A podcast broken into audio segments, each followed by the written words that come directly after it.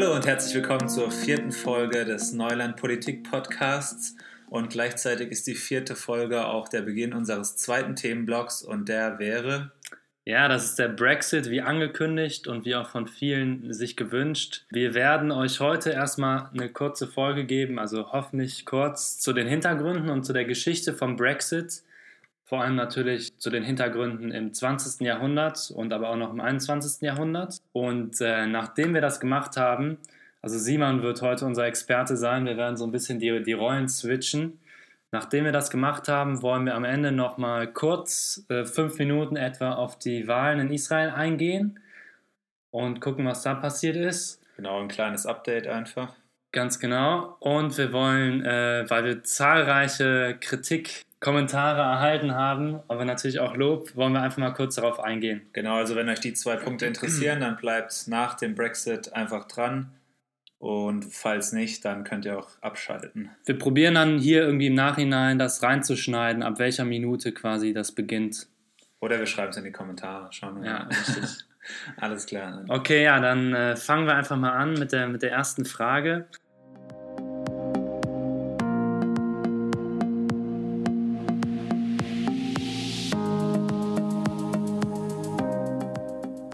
Und zwar, wenn wir jetzt auf die aktuelle Situation gucken in Großbritannien bezüglich des EU-Austritts, dann fragt man sich häufig, wie es dazu kommen konnte, dass die Briten überhaupt jetzt in so einer Lage stecken und dass sie pro quasi ähm, Rücktritt, Austritt aus der EU gestimmt haben. Was war da eigentlich los beim Brexit-Referendum im Jahr 2016, Simon?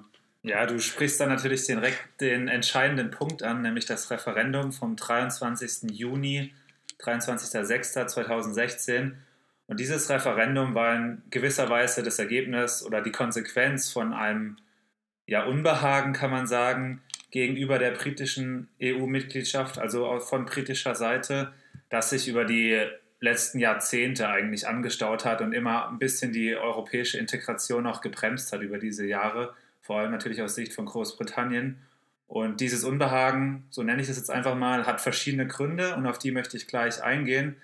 Aber was man schon mal im Hintergrund behalten sollte, auch ein Begriff, der in der wissenschaftlichen Literatur oft verwendet wird, ist der Begriff des sogenannten Awkward Partners, wie Großbrit Großbritannien für die EU genannt wurde, also der komische oder merkwürdige Partner. Und ich denke, diese Bezeichnung nimmt schon viel vorweg oder ja, wirft schon mal ein Licht äh, auf das, was wir gleich erzählen wollen. Also es war nie ganz einfach mit der EU und den Briten. Ja gut, äh, du hast gerade angesprochen schon mal Awkward Partner, also für die Wissenschaftler und Wissenschaftlerinnen unter uns, vielleicht habt ihr es schon mal gehört. Äh, was ihr vielleicht auch schon mal gehört habt oder ansonsten ähm, auch nicht schlimm, Großbritannien ist ja in den 70er Jahren in die EU beigetreten. Ähm, wenn man sich das anguckt, dieses Datum, wie kam es denn überhaupt dazu? Und wenn du sagst, dass sie schon immer ein komisches Verhältnis zur europäischen Integration, zur europäischen Gemeinschaft hatten, woran liegt das denn? Ja, dazu muss man zunächst vielleicht einfach mal sagen, dass Großbritannien historisch betrachtet eigentlich kein Problem mit der europäischen Integration an sich hatte oder hat. Vielmehr haben sie ein Problem mit ihrer eigenen Rolle darin und mit dieser politischen Integration, die dann später ja im Verlauf der 80er und dann vor allem ab den 90ern stattgefunden hat. Und dass sie selber eigentlich für eine, solche Integration waren, wird besonders deutlich in der berühmten Züricher Rede aus dem Jahr 1946 vom damaligen und bis heute sehr bekannten und in England auch verehrten Winston Churchill. Damals sprach er unter den direkten Eindrücken der beiden Weltkriege, aber vor allem auch des Zweiten Weltkriegs über die Problematik auf dem europäischen Kontinent, der durch die vielen kleinen einzelnen Staaten immer wieder hin zum Konflikt und zum Krieg getrieben wurde und erwähnte ein ja, ganz wichtiges Konzept beziehungsweise eine, ja, kann man sagen, politische Vision für den Kontinent, nämlich, dass die Länder Europas nach dem Vorbild der USA die Vereinigten Staaten von Europa formen könnten. Ja, das ist diese ganz bekannte Vision, von dem ähm, Churchill gesprochen hat, aber gleichwohl sah er Großbritannien irgendwie auch außen vor. Und das hatte mehrere Gründe. Was waren das denn für Gründe?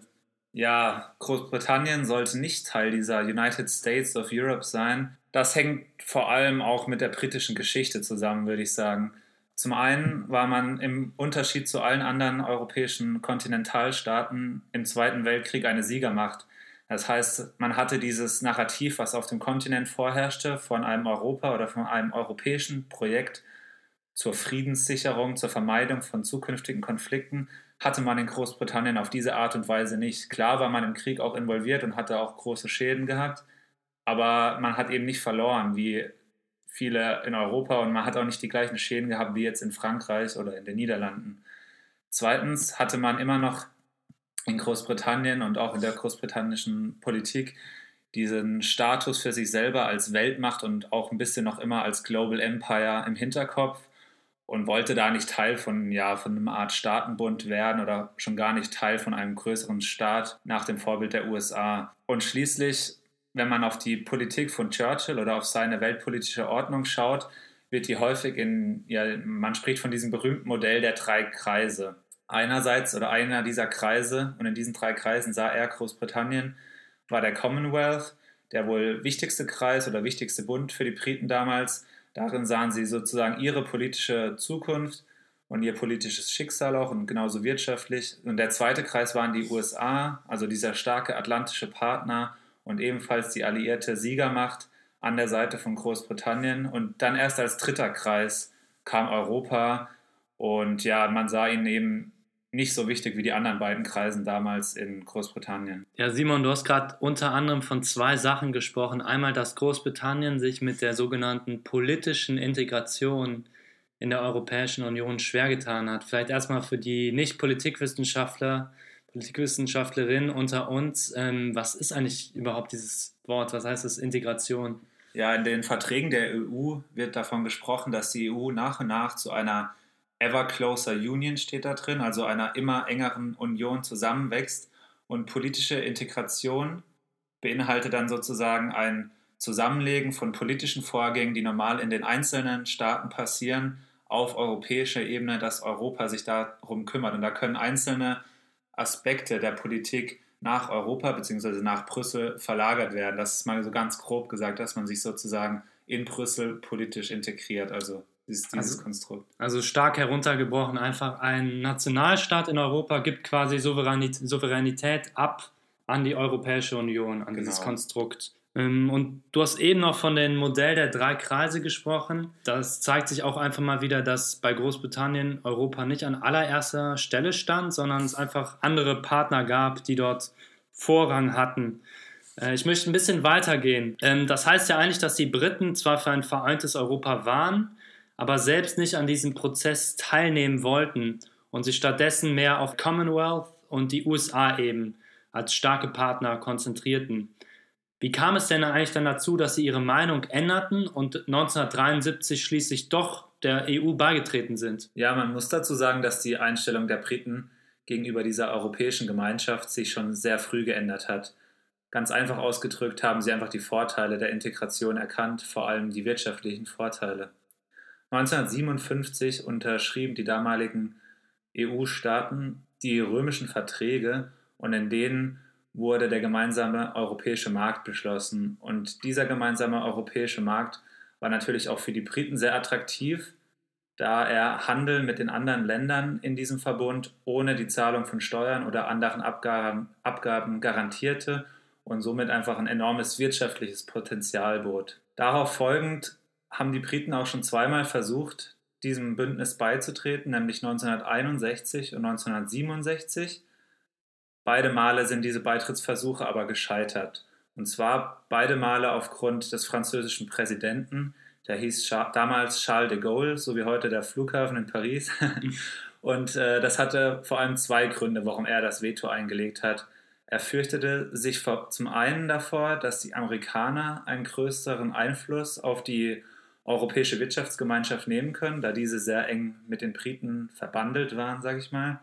Und zweitens fürchtet er um die französische Vormachtstellung innerhalb dieses Bündnisses. Ja, das heißt, dass die Briten, ähm, wenn man es jetzt knapp sagen will, der EWG, der Europäischen Wirtschaftsgemeinschaft, genau, äh, beigetreten sind, weil es für sie sich äh, ökonomisch, wirtschaftlich lohnen würde. Vielleicht nochmal kurz zu der EWG, also das ist auch wieder ein Vorläufer, ein Vorläufer der EU. Genau. Ähm, also es gibt verschiedene Vorläufer. bevor die Bezeichnung EU kam sozusagen erst Anfang der 90er Jahre auf. Da kommen wir auch später nochmal dazu.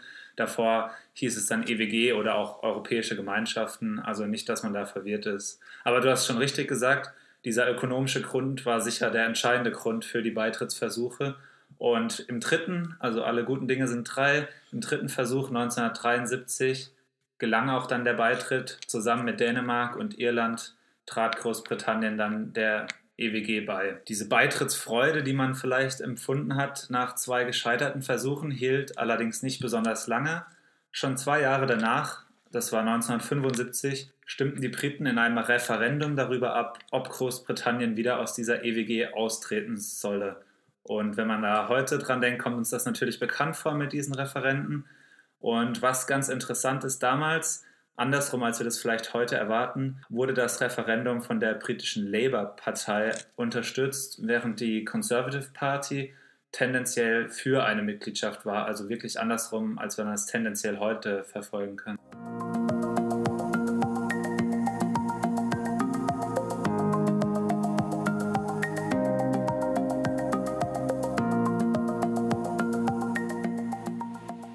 Das, was du jetzt beschrieben hast, dass, die, dass Großbritannien quasi in, die, in, die, in den Vorläufer der EU eingetreten ist und direkt wieder austreten wollte, das ist ja wirklich einzigartig.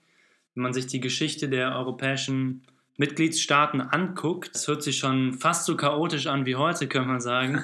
Wie ging es denn dann weiter mit den Briten und Europa und ihrer Beziehung? Ja, man kann schon sagen, dass es ein sehr ambivalentes bzw. gespaltenes Verhältnis war und auch die Einstellungen innerhalb Großbritannien waren so. Man konnte eigentlich nie eine wirklich positive Vision innerhalb des Landes oder auch innerhalb der Gesellschaft entwickeln für ein vereintes Europa, für die Zukunft von Europa.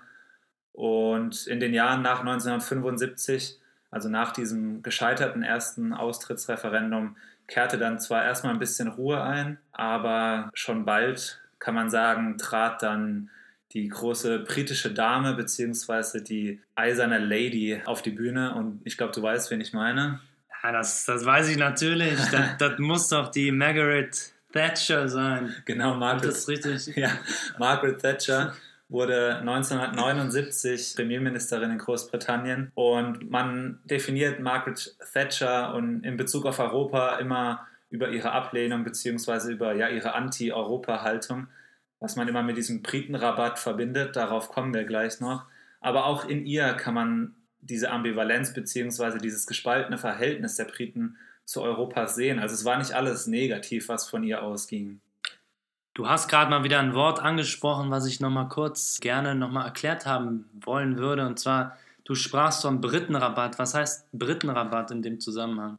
Ja, der Britenrabatt ähm, ist auch so ein Wort aus den politikwissenschaftlichen Fachbüchern, sage ich mal, aber vielleicht auch schon vielen geläufig. Das beschreibt im Prinzip die Situation, ich erkläre mal kurz, wie das damals war oder auch heute noch ist, dass Großbritannien im Vergleich zu den meisten europäischen Staaten, also genauso wie Deutschland auch, eine große Wirtschaft hat, vergleich, vergleichsweise, und deshalb mehr einzahlen muss in den EU-Haushalt, als sie bekommen. Diese Staaten nennt man auch Nettozahler.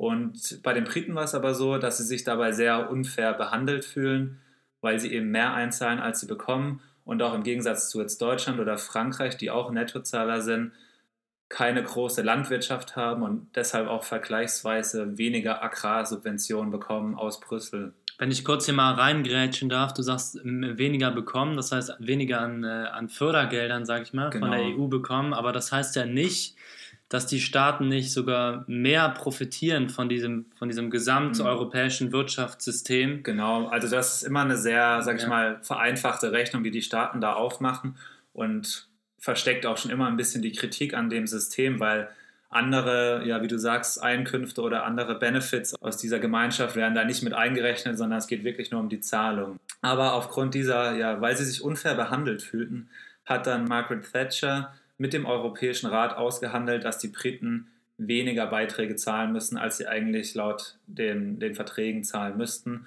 Deshalb Britenrabatt. Aber wie gesagt, ja, das ist nur eine Seite von ihr. Auch in ihr sieht man diese Gespaltenheit. Auf der einen Seite verhandelt sie hart in Brüssel mit dem Europäischen Rat über den Britenrabatt. Auf der anderen Seite unterschreibt sie die einheitliche europäische Akte und ja, bringt Großbritannien da rein. Ich will da jetzt nicht zu viel dazu sagen. Es ist auch ein weiteres Vertragswerk in der Entstehung der Europäischen Union.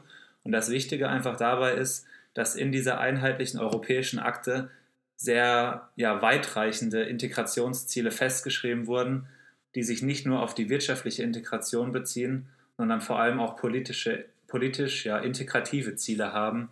Und da hat sie Großbritannien auch dazu verpflichtet, da teilzunehmen. Also auch hier wieder diese Gespaltenheit. Ja, du hast gerade jetzt viel echt von, von Großbritannien und von ihren wirtschaftlichen Integration in die EU, aber auch von der Skepsis gegenüber eben diesem höher, höheren Nettobetrag ähm, erzählt. Aber wenn wir uns vielleicht gleichzeitig auch nochmal die politische Integration angucken wollen, die eben auch später ein Knackpunkt wird, die ist doch ein wichtiges Argument für den britischen EU-Skeptizismus, oder? Ja, genau, diese Europäische Union, die dann daraus später entsteht. Und das Wichtige dabei ist eine Europäische Union, die nicht nur auf wirtschaftliche Integration oder auf wirtschaftliche Aspekte abzielt, also den Binnenmarkt grob gesagt, sondern die auch auf eine politische Union abzielt, ist ja ein viel genutztes äh, Argument für EU-Kritiker, nicht nur in Großbritannien, sondern in ganz Europa bis heute eigentlich. Und grundlegend dafür war vielleicht, kann man so sagen, eine weitere berühmte Rede, nämlich die berühmte Brügger-Rede von Margaret Thatcher von 1988. Und in denen hat sie allen EU-Skeptikern, kann man so sagen, bis heute eigentlich die grundlegenden Argumente geliefert, um gegen die EU oder gegen eine Teilnahme an der EU zu argumentieren. Das sind zum einen die Furcht vor der Entstehung eines europäischen Superstaats, in dem alle einzelnen Nationalstaaten untergehen, dann auch die grundlegende Ablehnung gegenüber dem System des Föderalismus, die Ablehnung von stärkeren Regulierungen, das hört man ja bis heute immer wieder raus, wenn man an irgendwie gerade Gurken oder Bananen und so weiter denkt. Ähm, die kommen immer wieder auf, wenn man über die EU spricht. Ja, gute, gutes äh, Praxisbeispiel auf jeden Fall. Also es geht ja echt so weit, dass diese ganzen krummen Bananen, nicht krummen Bananen, krummen Gurken, äh, quasi aus dem Markt aussortiert werden und weggeschmissen werden. Soweit ich weiß, ist das, Thema. Ja, soweit ich weiß, wurde das aber auch schon wieder aufgeheben, gehoben und schließlich auch, was immer, was immer wichtig ist, die Angst vor dem Verlust der nationalen Souveränität und der nationalen Unabhängigkeit, weil politische ja, Fähigkeiten und politische Mandate nach Brüssel abgegeben werden. Diese Bedenken führten schließlich dazu, dass innerhalb Thatchers Party, der Conservative Party, zwei Lager entstanden, die EU-Befürworter und die EU-Skeptiker. Und diese Spaltung innerhalb der Partei wird später nochmal wichtig, wenn wir auf das Referendum von 2016 zu sprechen kommen. Du hast jetzt sehr viel über eine ähm, Dame gesprochen namens äh, Margaret äh, Thatcher. Kannst du vielleicht kurz nochmal in zwei Sätzen einfach sagen, was die ausgemacht hat, dass wir das vielleicht nochmal jetzt hier ähm, kurz und knapp haben? Ja, ganz kurz gesagt, wenn man auf das Thema Europa schaut, sie war großer Kritiker der EU in vielen Belangen, wenn man an die Britenrabatte denkt vor allem. Aber sie hat grundsätzlich das auch unterstützt, vor allem eine wirtschaftliche Integration in Europa.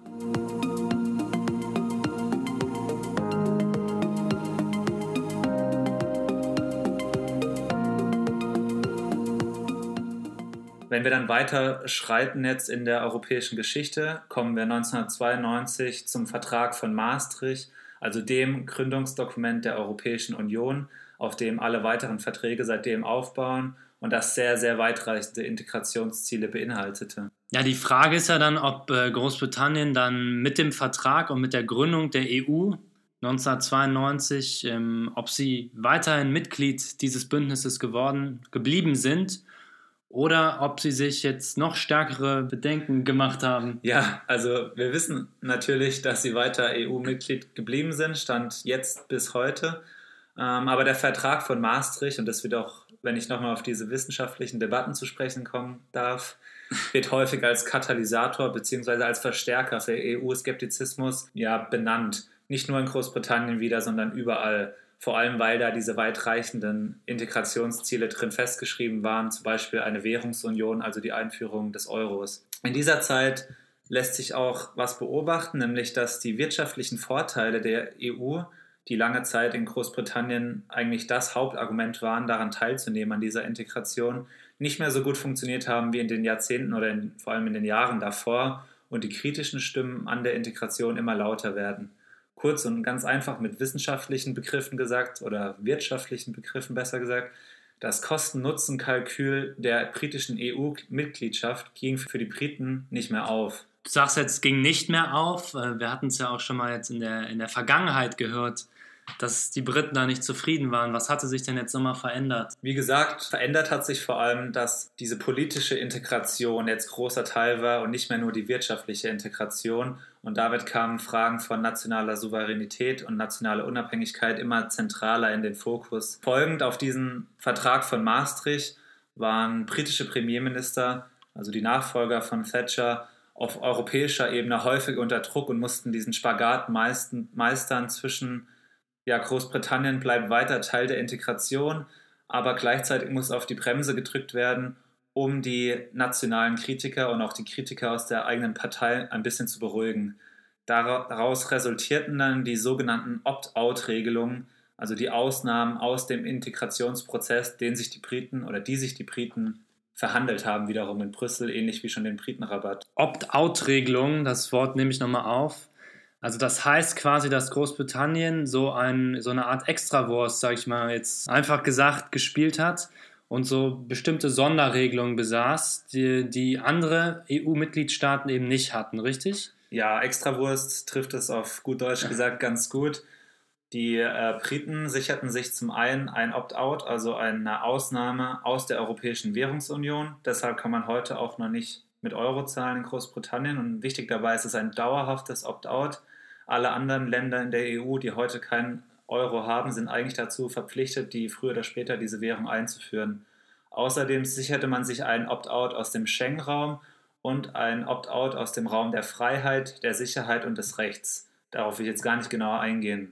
Vielleicht kurz mal die, äh, nochmal hier die Frage an dich.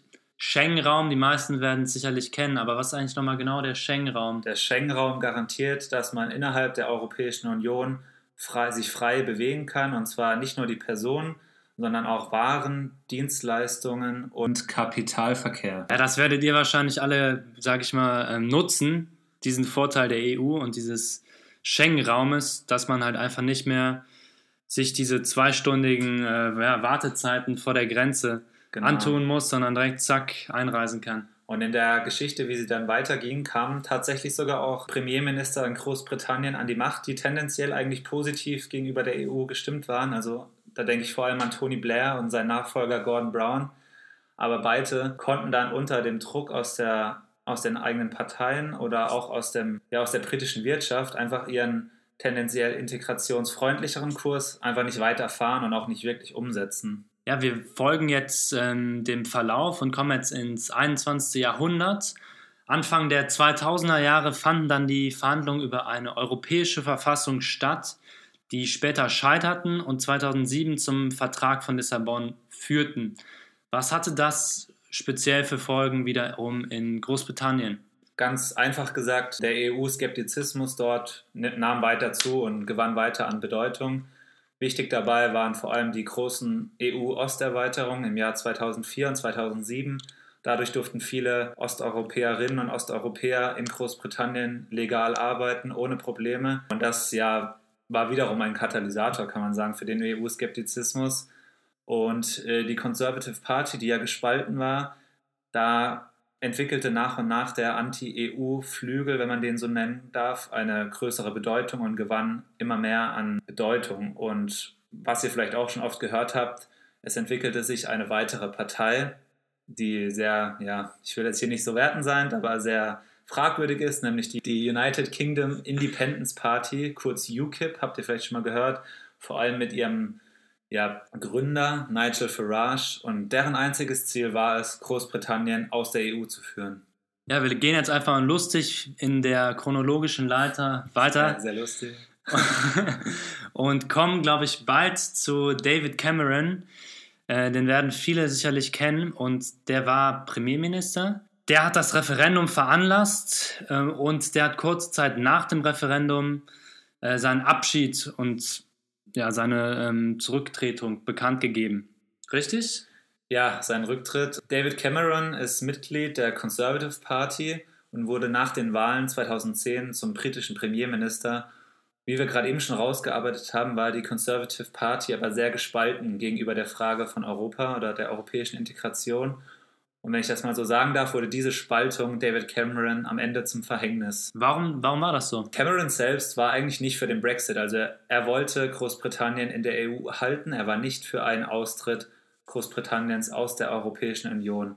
Aber wie gesagt, viele in seiner Partei und auch viele tendenziell konservative Wähler wollten genau das. Ähm, am Anfang seiner Amtszeit versuchte er daher, das Thema EU einfach tot zu schweigen und es am besten nicht zu erwähnen, in der Hoffnung, dass die Wähler das so ein bisschen vergessen. Man nennt das in der Politikwissenschaft oder vielleicht auch in der Umgangssprache eine Best-Not-Mention-Strategie, also man versucht es einfach tot zu schweigen. Aber Anfang der 2010er Jahre hatten wir dann in Europa Entwicklungen, die das ziemlich schwierig machten, das Thema EU und das Thema Europa nicht zu erwähnen. Ja, 2010, damit verbinde ich jetzt erstmal die europäische Finanz- und Wirtschaftskrise. War das ein ausschlaggebender Grund? Die europäische Finanz- und Wirtschaftskrise, die sich nach 2009 und dann auch 2010 und 2011 so richtig entwickelte, machte es ziemlich unmöglich für einen britischen Premierminister, die EU nicht zu erwähnen. Also die EU und auch diese EU-Krisengipfel, die waren ständig in den Medien, genauso wie wir das vielleicht heute auch mit den Brexit-Gipfeln kennen. Und Gleichzeitig war die Wirtschaft, wie wir ja schon erarbeitet haben, eigentlich immer das Kernelement der EU-freundlichen Politiker und auch ja, der Bevölkerung in Großbritannien, aber auch in der Conservative Party. Man hat sich immer auf die wirtschaftlichen Vorteile berufen und durch die Finanzkrise wurden diese Argumente auch stark geschwächt, weil die Wirtschaft einfach ja am Boden war, kann man sagen. Ja, das hört sich definitiv nach einer sehr schwierigen und ähm, ja, nach einer Zeit an, in der ich nicht gerne tauschen wollen würde mit dem britischen Premier Cameron. Äh, schon gar nicht, wenn man eigentlich pro EU-Mitgliedschaft ist. Ja, genau so ist es auch. Wollte ich auch nicht. Und die Forderungen nach dem Brexit, die Forderungen wurden lauter und lauter. Und ja, Cameron konnte dann irgendwann nicht mehr viel dagegen tun.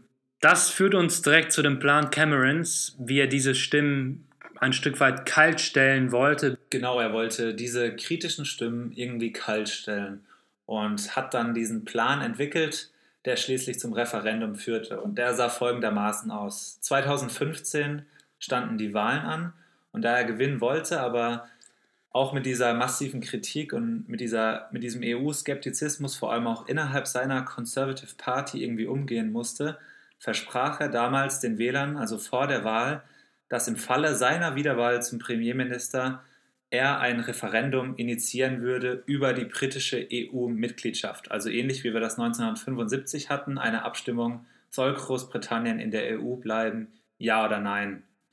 Vor diesem Referendum wollte er, und das ist wieder ganz im Geiste, sage ich mal, des Britenrabatts und Margaret Thatchers, noch bessere Konditionen herausverhandeln für die Mitgliedschaft von Großbritannien, also weitere Ausnahmen.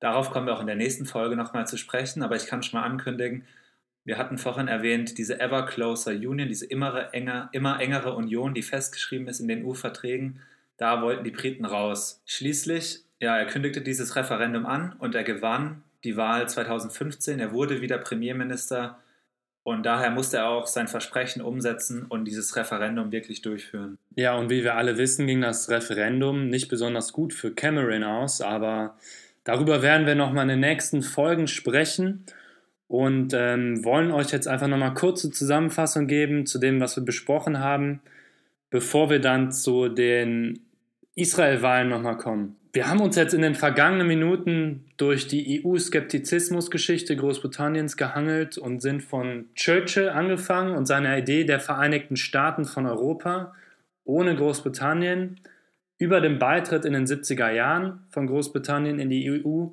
und äh, Margaret Thatcher schließlich bei eben diesem Cameron und dem Referendum von 2016 angekommen.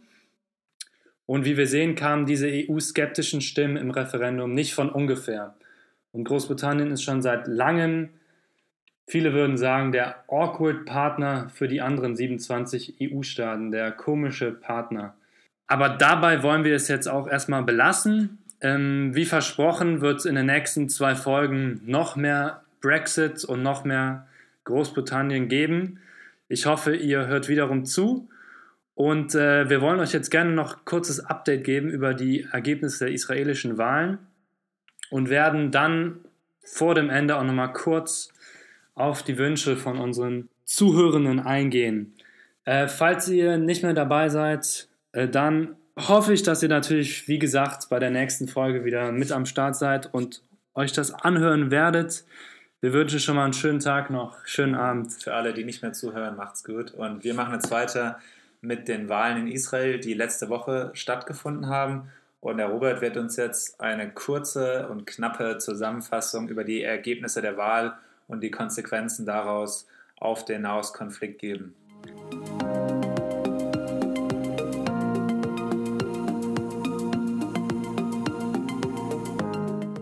Ja, wie gesagt, ich möchte das jetzt echt ganz äh, kurz nur abhandeln. Viele werden nämlich sicherlich auch in den Medien schon äh, das Endergebnis gehört haben, von wegen Netanyahu gewinnt die Wahl oder so ähnlich.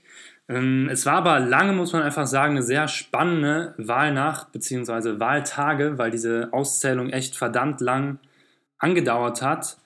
Es war eigentlich so am Abend ähm, der Wahl war noch nicht absehbar, wer jetzt gewinnen wird, weil Netanyahu und äh, Benny Gantz von der Blue-White Alliance haben sich echt so ein Kopf-an-Kopf-Rennen abgeliefert. Aber wir haben jetzt, ähm, wie ihr wahrscheinlich schon wisst, einen alten neuen Gewinner, äh, Benjamin Netanyahu und seine Likud-Partei, die mit äh, 36 Sitzen vor der Kahol Lavan Blue-White Alliance mit 35 Sitzen liegt. Netanyahu hat, ähm, obwohl es jetzt ja erstmal so knapp erscheint, hatte der einfach den, den Vorteil, sage ich mal, dass die, die meisten Mitte-Rechts-Parteien oder fast alle, kann man eigentlich sagen, ihn als Premier vorschlagen wollen. Und in Israel läuft das so ab, dass quasi alle Parteien einen Vorschlag machen, wer der nächste Premierminister werden soll. Und aufgrund dieser Vorschläge äh, bildet sich der Präsident und ähm, also nicht nur aufgrund der Vorschläge, sondern natürlich auch der, der Endergebnisse und der damit resultierenden äh, stärksten Kraft, die auch hier Likud ist, bildet sich der Präsident ein Meinungsbild und schlägt einen äh, nächsten Premierminister vor. Das wird höchstwahrscheinlich oder eigentlich zu 100 Prozent kann man es sagen, Netanyahu halt eben sein. Äh, seine Koalition wird wohl 65 Sitze haben oder sogar mehr. Und das sind eigentlich fast alles sehr rechte Parteien. Also man kann hier nicht von einem äh, wirklichen Mitte-Bündnis sprechen, sondern das ist schon echt der rechte Rand der Parteienlandschaft äh, plus eben äh, Likud.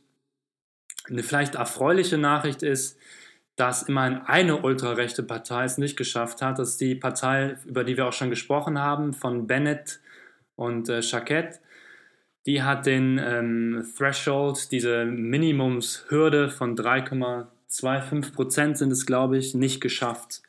Okay, ähm, danke erstmal für die Ergebnisse der Wahl. Was nehmen wir jetzt daraus mit? Wie geht's weiter? Ja, also wir können ganz viel mitnehmen. Ich möchte jetzt einfach kurz vielleicht zwei Sachen nennen. Also viele Journalisten, ähm, auch aus dem Ausland, aber auch aus Deutschland, die sprechen jetzt von dieser tiefen israelischen Spaltung in der Gesellschaft. Ja, es gibt eine Spaltung und das möchte ich kurz mal zeigen anhand eines Wahlergebnisses von ähm, den Ergebnissen in Jerusalem und Tel Aviv, zusammengestellt von der israelischen Tageszeitung Haaretz. Und da sehen wir, dass in Jerusalem, Jerusalem Entschuldigung, 37 Prozent ultraorthodoxe Parteien gewählt haben, 25 Prozent etwa Likud und nur 12 Prozent die Kahol-Lavan-Partei von Benny Gantz, die insgesamt 35 Sitze bekommen hat, also deutlich mehr Prozent. Meretz und Labour haben jeweils nur 3 Prozent bekommen. Das sind die zwei linkesten Parteien, kann man sagen, neben den arabischen Parteien. In Tel Aviv sieht es komplett anders aus. Da haben wir 46 Prozent Kahol Lavan 12% waren es in Jerusalem, 19% nur für Likud, also für Netanyahus Partei. Also auch 6% weniger als in Jerusalem. Ganz genau. Und äh, kaum Stimmen für die ultraorthodoxen Parteien, dafür aber jeweils 9% für Meretz und die Labour Party. Also wir sehen einfach mal, ähm, wenn man das jetzt kurz runterbrechen will, in Jerusalem wird sehr gerne sehr rechts gewählt, sehr konservativ, ultraorthodoxe Parteien ganz einfach deshalb, weil es halt viele orthodoxe Juden auch dort gibt.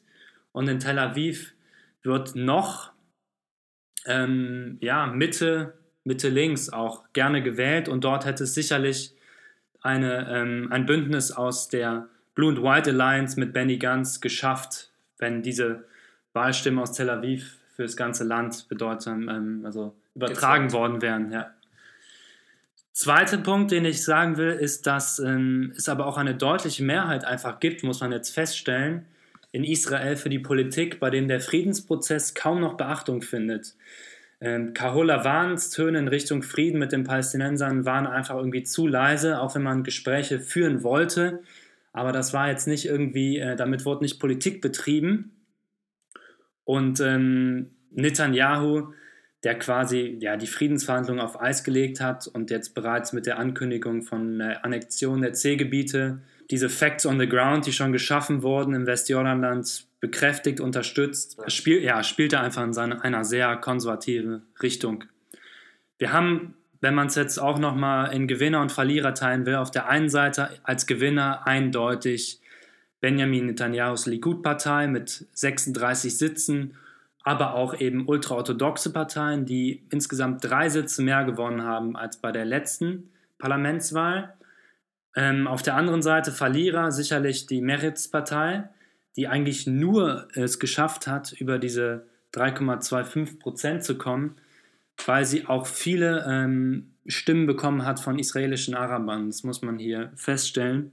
Und als Verlierer haben wir auch sicherlich die Labour Party, lediglich sechs Sitze sind es, glaube ich, oder sogar nur fünf. Diese beiden Parteien überlegen jetzt auch im Endeffekt einen Zusammenschluss, da sie ja beide echt gerade noch so geschafft haben ins Parlament und eben vielleicht für die Zukunft probieren wollen, eine starke linke Allianz doch noch zu bilden. Die arabischen Parteien sind, muss man einfach auch sagen, auch ein Verlierer. Sie hätten sicherlich mehr Prozent gewinnen können. Ähm, die Wahlbeteiligung bei der Bevölkerung, äh, bei der arabischen Bevölkerung war doch recht niedrig und dadurch ist auch zu erklären. So, das soll es gewesen sein zur Wahl. Ja, jetzt wollen wir noch mal kurz auf das Feedback kommen. Ganz einfach, weil wir uns auch gerne eure Vorschläge anhören und die auch auf jeden Fall beachten möchten und uns verbessern wollen. Da kam zum Beispiel ein Wunsch nach Literatur in der Beschreibung. Und ähm, wir haben das auch direkt umgesetzt. Äh, wenn ihr euch mal die erste Folge anguckt, haben wir so ein bisschen Literatur zum Nahostkonflikt, was wir so empfehlen können, reingepackt in die Beschreibung. Äh, wenn ihr da noch äh, mehr wollt, oder irgendwelche weiteren Fragen habt, meldet euch gerne. Auch bei spezifischen Fragen könnt ihr ja. euch gerne melden. Also Brexit werden wir sicherlich auch noch ein bisschen Literatur reinhauen ja. demnächst.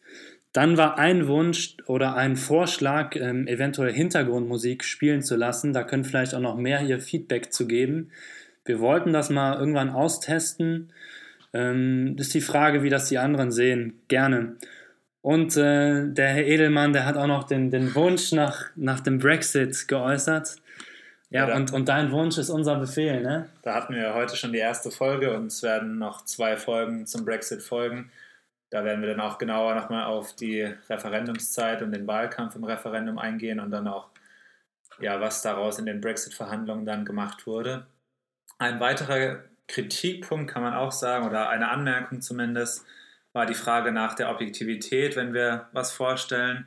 Und da wollten wir auch noch mal ganz kurz darauf eingehen und einfach sagen, dass es jetzt nicht unser oberstes Ziel ist, hier objektive Fakten darzustellen.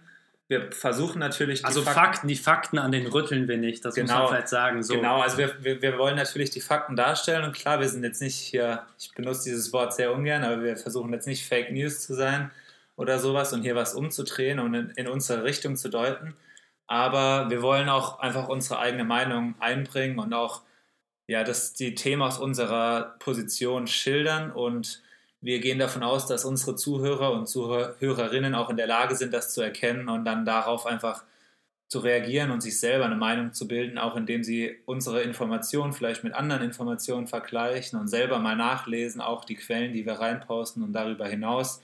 Also wir sind keinesfalls 100% objektiv, sondern wir wollen hier auch einfach unsere eigene Ansicht ein bisschen weitergeben und euch da was zum Nachdenken mitgeben. Ja, ich glaube, das, was du gesagt hast, eben, dass wir nicht objektiv sind, ähm, das muss man halt ein bisschen differenzieren. Ne? Also klar, wir rütteln nicht an den Fakten, ne? also wir werden hier nicht euch irgendwie falsche Fakten nennen, das ist auch nicht unser Anspruch. So gut wir können es. Ähm, also wir geben unser Bestes absolut. Auf der anderen Seite muss man sagen, ähm, es gibt kein Medium, oder, also in der ganzen Welt, was 100% äh, objektiv ist. Ne? Ist ja klar, dass immer verschiedene Perspektiven damit reinwirken und deshalb haben wir auch, auch wir diesen Anspruch nicht, ähm, sondern wollen einfach möglichst ausgeglichen verschiedene Perspektiven euch darstellen und ähm, genau wie Simons gesagt hat, euch einfach auch anregen, noch weiter dort selber zu recherchieren. Gut, dann äh, als letztes war auch noch die Bitte an uns herangetragen, dass wir mehr Details geben, wenn wir Umfragen nennen, also dass wir da noch ein paar Hintergründe dazu sagen. Das werden wir auf jeden Fall in der Zukunft beachten. Danke dafür. Und ja, zum Abschluss unser Appell. Falls ihr Interesse an Themen habt, die wir besprechen sollen, dann schickt uns die Themenvorschläge. Wie gesagt, wir arbeiten zurzeit am Brexit, da werden noch zwei Folgen kommen. Danach wollen wir uns dem Thema Terrorismus etwas widmen. Gruß an den Herrn äh, Altimpina. Genau. Und ja, falls ihr Ideen habt, schickt uns das gerne Twitter oder E-Mail. Alles in den Show Notes. Und ja, das war's für heute. Wir waren wieder etwas länger, aber im Prinzip die Kernfolge ging nur 30 Minuten. Von daher auch alle, die, die länger kritisiert haben, sollten zufriedengestellt sein und können nach 30 Minuten auch gerne abschalten, falls sie das Update nicht hören wollten. Aber auch erst nach 30 Minuten, ne? Ja, okay. Macht es Nicht gut. früher. Nicht früher, macht es gut. Bis zum nächsten Mal. Ciao, ciao. Ciao.